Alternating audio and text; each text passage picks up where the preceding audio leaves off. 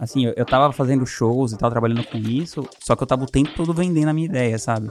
Eu acho que quem é empreendedor tem que estar tá o tempo todo se vendendo, vendendo a sua própria ideia e tal. Pra montar essa empresa, eu consegui o contrato com essas pessoas e saí procurando um investidor para essa ideia. Eu lembro que eu ia nas festas, assim, tipo, sei lá, prêmio Multishow, essas coisas, o pessoal ficava perguntando se eu era filho do Arnaldo. Eu fiquei, não, eu sou empresário dele. Ele falou, como assim? Várias, várias vezes. Eu, depois eu fui empresário do Jorge Benjor, da Marina Lima, da Palavra Cantada, do Guilherme Arantes, de vários artistas, da Vanderleia, do Curumim. E também do Benjor, às vezes eu chegava assim nos lugares do show e falava, ah, eu sou empresário dele, galera, aham. Eu falava, não é sério, tipo... Aí, sei lá, eu tinha que ligar pra alguém me buscar, assim, porque ninguém, tipo, dava moral nenhuma, assim, sabe? Eu lembro que um dia, assim, desse, eu fui na... Era, tava tendo um show na Via Funchal, lotado, assim. Eu falei, ô, oh, sou empresário dele e tal. Ele falou, é, todo mundo que tá na fila é também, beleza. Bom, beleza, eu fiquei nessa alguns anos. Só que depois de um tempo, eu comecei a pensar, meu, por mais que eu ganhe bem fazendo isso, eu tô sendo um empregado, porque eu tô trabalhando para alguém, né? Qualquer dia eles podem acordar e falar, meu, não quero fazer show. Então eu, eu não gostava desse, dessa questão de ficar dependendo de uma coisa que estava totalmente fora do meu controle se eu ia ganhar dinheiro ou não, sabe? Então, também por isso que eu tinha vários artistas sempre, porque eu pensava, se um parar, eu tenho outro. E, meu, fazendo várias coisas assim. Ao longo desses anos, eu fui fazendo várias coisas que deram errado, assim, sabe? Várias vezes a empresa, tipo, em risco de fechar, outras vezes dando muito certo. Aquela coisa bem altos e baixos, assim, né? Aí, gente, eu tava pensando em. Eu queria trabalhar com educação, porque eu percebia que eu convivia com muita gente que era educada formalmente então, sei lá, às vezes eu tinha uma pessoa que trabalhava para mim que era formada, pós-graduada, sei lá o quê, e a pessoa não sabia fazer nada direito, sabe? E, e, também a minha experiência com a educação formal, né? Quando eu comecei a fazer faculdade, as três vezes que eu tentei fazer, eu nunca conseguia ficar. Eu pensava, meu, não tô aprendendo nada aqui e tal. Claro que. É, claro que é. Tem casos e casos, eu sei que tem casos diferentes e tem profissões diferentes. Mas sei lá, para aprender marketing, pelo menos, eu não tava vendo valor nenhum naquilo, assim, sabe? Porque eu também entrei mais velho já, eu entrei já com 25, 26, que foi quando eu tinha dinheiro para pagar. Eu, eu, percebia que as pessoas estavam me ensinando não tinham feito aquilo, sabe? Eu não gostava disso. Alguém te ensinando que não fez aquilo, ou não trabalhou com alguém que faz aquilo, de fato, né? Então, pessoas teorizando sobre coisas que elas não estão vivendo no dia a dia. Eu recebi um. A Palavra Cantada foi chamada para fazer uma série, a gente estava cogitando de fazer uma série, e eu recebi um, uma série ou um musical, algumas coisas assim. E eu recebi um roteiro, e eu não gostei muito do roteiro, assim eu pedi pra, pra olhar com calma e tal. E, um amigo meu me chamou pra fazer um curso em Nova York de roteiro. Com um cara chamado Robert McKee. Que é meio que um, uma sumidade, assim, nisso, né? Eu lembro que eu fui lá, tava o diretor daquele filme Crash no curso. A menina do Orange de Daniel Black sentou do meu lado, assim. Eu fiquei, nossa, olha só, tal. Eu percebi, assim, que em três dias eu aprendi muito sobre roteiro, assim, muito, muito. Tipo assim, eu já era totalmente capaz de, de analisar o roteiro que a gente tinha recebido e opinar, falar, ah, porque o incidente incitante aqui não tá assim, porque o personagem isso, o clímax não tá não sei aonde. Eu conseguia perceber as nuances da história, assim, sabe? Então eu falei, puta, imagina se esse curso fosse online, se eu pudesse assistir quantas vezes eu quisesse, pudesse tirar dúvidas. Fora que era uma sala com, sei lá, 300 pessoas, então não tinha, assim, a interação era muito... Bom, primeiro que era um curso em inglês, né? Então, para mim, por mais que eu falava inglês já, eu tinha que prestar muita mais atenção, né? É mais desgastante do que ouvir na sua própria língua. E você só podia fazer perguntas no intervalo. E o intervalo era a cada 3, 4 horas. Tipo, depois que o cara tava falando 3, 4 horas, eu não queria perguntar nada. Eu tava, tava exausto, assim, sabe? Tem, aí ele perguntava assim: quem aqui é da Oceania? Aí uma galera levantava a mão. Quem é da América do Sul? Quem é da Ásia? Quem é do sei onde? Aí ele falou: tá vendo? Tem gente que veio de tão longe, então não me interrompa durante a minha aula. O cara não deixava me interromper, assim. E a aula, basicamente, assim, era um livro. Eu também pensei isso, porque minha aula é basicamente o um livro, então outro jeito de se educar. Só que aí tinha as coisas legais, que era assim, ele deu o roteiro do filme Casablanca, e aí depois ele explicar tudo que tinha no livro, um pouco mais aprofundado, algumas coisas com outros detalhes, mas assim, o grosso do conteúdo era do livro.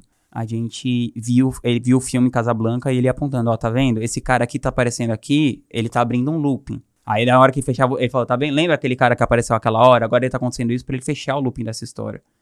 Aí ele falava, tá vendo que a fulana tá desse lado e o outro tá desse? Tá vendo que ela tá com essa roupa e o outro tá com tal figurino? É por causa disso. Então ele ia explicando, assim, as nuances do storytelling, né? Como se formava o arco de como uma história é contada. Então foi muito legal isso. Enfim, aí eu fiz, aí eu fiz esse curso, meu, vi que aprendi muito e pensei, pô, e se esse curso fosse online e tal?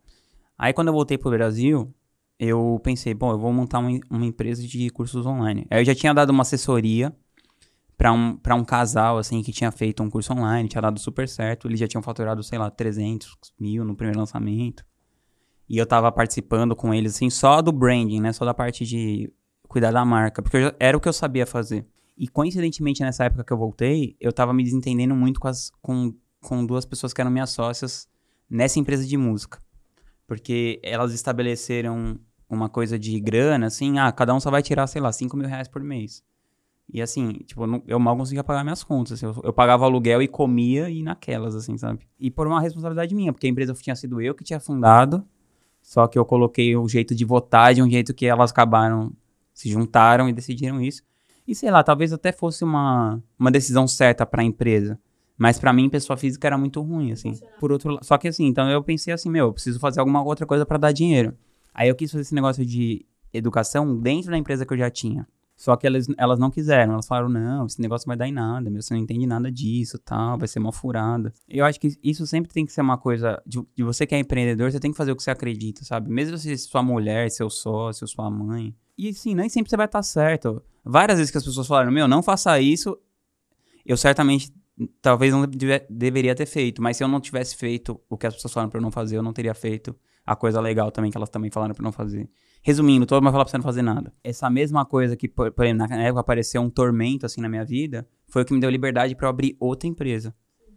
Então, eu pensei em fazer um curso. E eu queria fazer um curso de roteiro, né? Porque eu gosto de roteiro. Aí eu pensei assim, meu, mas quem vai gostar de roteiro, né? Eu comecei a pensar, meu, quem que eu conheço que gosta de roteiro? Tipo, fora eu, ninguém eu e meu amigo que me chamou pra ir no curso. Então eu pensei, eu vou, pegar uma coisa que as pessoas tenham mais problema, tipo dinheiro, né? Eu pensei assim, eu fiz meu caso. Eu falei, meu, eu já tenho 30 anos, tipo, não tenho um tostão. Já ganhei, tipo, milhares e milhares e milhares de reais. Deve ter várias pessoas nessa mesma situação, que, tem, que já ganhou muita grana, mas não soube administrar e tal. E aí eu pensei no Gustavo.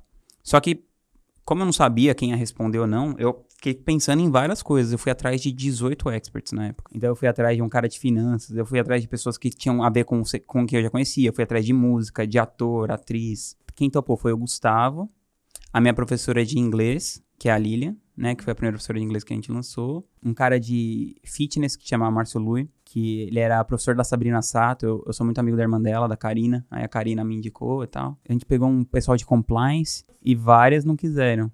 Por exemplo, o Felipe Neto não me respondeu. Aí, alguns anos depois, ele me chamou pra eu lançar ele e tal. Aí ele falou, ah, mas, pô, mas vamos agora. Só que, sei lá, por algum motivo a gente acabou não fazendo. Acho que a gente tava fazendo o Whindersson na época já, e a gente não quis pegar outra coisa do mesmo segmento. Sei lá, acho que a gente tinha um contrato com o Whindersson, não lembro, assim. Eu sei que eu até fui na casa dele e tal, mas a gente não fechou. Mas é engraçado como uma coisa, sabe, o mundo vai girando, assim. Só que a gente foi fazendo uma coisa de cada vez, né? Então, primeiro a gente fez o um negócio do compliance e tal, que foi uma coisa que a gente fez meio como, como se a gratitude prestasse uma consultoria. Depois a gente fez um cara de coaching, que era um amigo próximo. E aí a gente fez o Gustavo, que a gente considera o nosso primeiro lançamento mesmo, assim. Mas para montar essa empresa, eu consegui o contrato com essas pessoas e saí procurando um investidor para essa ideia. Assim, eu, eu tava fazendo shows e tal, trabalhando com isso, só que eu tava o tempo todo vendendo a minha ideia, sabe? Eu acho que quem é empreendedor tem que estar tá o tempo todo se vendendo, vendendo a sua própria ideia e tal. Então, o meu primeiro, primeiro investidor foi assim, é, era um amigão meu, que eu não tinha a menor ideia que ele tinha alguma condição financeira. E eu tava voltando de um show da Palavra Cantada. Ele era um músico da Palavra Cantada. E eu fui contando para ele no avião, eu falando assim, meu, eu vou encontrar sei lá quem, eu vou encontrar o presidente da Sony, não sei quem, eu vou oferecer a minha ideia porque eu vou montar uma empresa que vai faturar milhões, que vai ser isso, que vai ser aquilo e tal. Ele falou, vai ser bom pro cara investimento? Eu falei, meu, vai ser ótimo pro cara, ele vai colocar pouca grana, né, proporcionalmente, e vai ter um puta resultado. Ele falou, pouca grana quanto? Eu falei, ah, sei lá, eu vou pedir tipo uns... Eu vou, eu vou avalorar a empresa em 1 milhão e 200. Tipo, totalmente do nada, tirando esse número, né? Aí ele falou: Ah, legal, será que eu poderia comprar 10%? Eu falei: Ah, pode.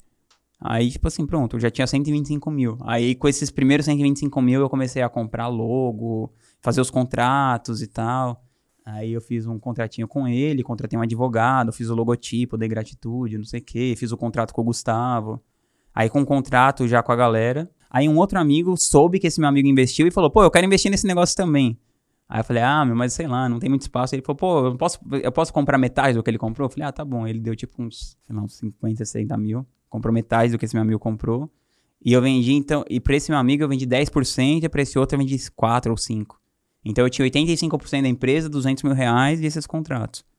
Aí eu comecei a ir atrás de uma grana maior. Assim, aí eu já tinha percebido que, que pelo menos o Gustavo ia ser um grande lançamento. Porque tinha pouca gente falando de finanças na época.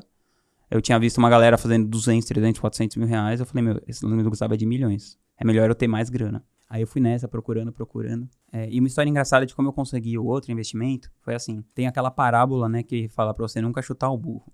Que tem um cara, ele tá indo pra uma cidade, né, transportando mercadoria, e o burro para, e o cara começa meio que brigar com o burro, assim. Aí de repente se ilumina e o cara vê que tinham cobras na frente. Por isso que o burro parou. Então, eu, eu sempre penso nisso, assim, sabe? Nunca chuto o burro, assim. E o que aconteceu? Eu tinha prestado uma consultoria de branding, que eu entendia de marcas, já para uns caras que lançavam em produtos. E no, na hora de me pagar, eles mudaram, assim, o jeito. E falaram, ah, não, tipo, sei lá, por exemplo, eu tinha que receber 90 mil reais. E eles falaram, não, na verdade a gente fez uma conta aqui, de acordo com as horas que a gente trabalhou, sei lá o quê, você vai receber 14 mil. Aí eu falei, não, cara, isso não é justo tal. Então vamos fazer assim. Eu já tava com mais inteligência emocional nessa época para lidar com essas coisas. Tipo, se fosse antigamente, eu falava, meu, vai se fuder então. Não sei o quê. Quero que eu, que eu, tipo assim, eu passei, eu passei vários anos fazendo isso. Nos, nos meus relacionamentos anteriores. Então, por isso que eu acho que eu não tive dinheiro, assim, sabe? Porque eu perdia muito dinheiro nisso, assim. Eu, tipo, eu discutia com a pessoa, falava, meu, vai se fuder então, você é um filho da puta, e saía andando. E largava aquele negócio pra lá. Aí, nesse caso, eu falei, não, cara, ó, eu acho que você tá vendo uma coisa de um jeito, eu tô vendo de outro. Melhor você chamar seu advogado, eu chamo o meu e eles resolvem. Aí beleza, eu chamei o meu advogado, o cara chamou um advogado lá. E aí o advogado deles meio que me ligou e falou assim, cara, meu cliente tá totalmente errado. Tipo, realmente o cara devia te pagar, sei lá, 100 mil reais, 90 mil, mas ele não vai pagar. Então, você que sabe, eu falei, eu falei, meu, eu não quero brigar tal. Aí eu não lembro como exatamente, mas chegou num acordo dele me pagar metade. Que era tipo uns 45 mil. Aí eu aceitei e tal, beleza, esses 45 mil. Aí tá. Aí passou um tempinho, esse mesmo cara que, entre aspas, me ferrou, né, nesse contrato, me mandou um e-mail assim: Rodrigo, é, eu tenho uma amiga minha que é uma cantora excelente aqui, que não sei o que, que não sei o que lá. E pela minha visão de mundo, eu acho que ela vai dar muito certo, eu queria que você recebesse ela. Aí na hora eu pensei, meu, o cara me ferrou em várias coisas. E assim, eu era empresário de artistas famosos, então todo dia tinha alguém querendo me mostrar alguém que canta, a prima, não sei o que lá, o amigo. Todo mundo acha que é o, né, que é o próximo sucesso, só falta um empresário olhar. Aí eu falei, puta merda. Aí eu falei assim, eu pensei na época, eu falei, não, você é uma pessoa superior. Eu falei, tá bom, pode falar pra ela me procurar e tal. Aí essa menina me procurou. Acabou que ela era super legal e ela era mesmo incrível como artista. Eu comecei a trabalhar com ela e tudo mais. E eu tava nesse conflito com as minhas sócias da outra empresa de música, né? E eu falei pra ela, ela falou: Meu, meu marido é advogado e tal. E o marido dela, que era advogado, era o advogado do cara que tinha entrado contra mim. Ela falou: Meu, vai lá falar com ele e tudo mais. Eu falei: Ah, tá bom, eu vou.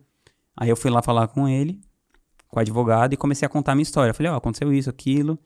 E eu queria separar das, das meninas que eram minhas sócias, só que tinha que pagar assim, uma grana tipo 1 milhão e 800 mil reais. E eu não tinha nem perto disso. E ele falou, tá, mas e aí, como é que você vai pagar isso, né? Eu falei, meu, vou abrir uma empresa que vai faturar milhões de reais e tal. E eu lembro que na época ele falou alguma coisa tipo assim, cara, mas você tem uma brecha jurídica que você consegue. Tipo assim, eu conseguiria sair sem pagar elas, entendeu?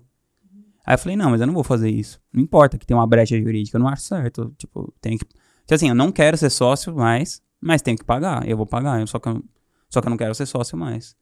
E aconteceu o quê? Eles perceberam que eu era uma pessoa correta, que eu tinha caráter, que, tipo assim, que eu não ia me aproveitar de uma situação. Mesmo uma pessoa que eu tava tendo um conflito, eles perceberam que mesmo assim eu tive uma atitude assim. Eu falei, não, eu não vou fazer nada errado, mesmo que, que possa, que.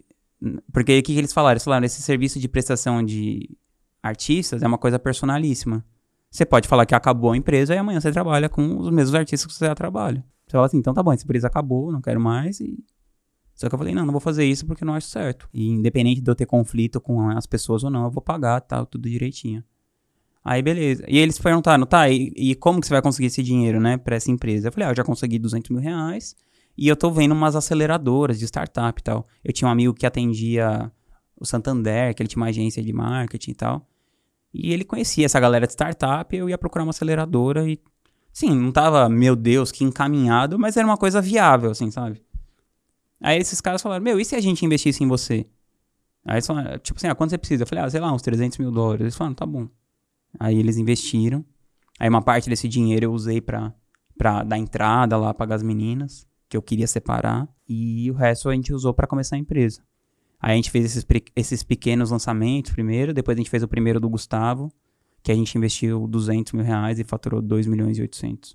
Foi incrível. Que foi o primeiro maior lançamento do mercado, assim, da história. Por isso que eu falo assim, meu, nunca chuta o burro, sabe? Você não sabe o que vai acontecer, assim.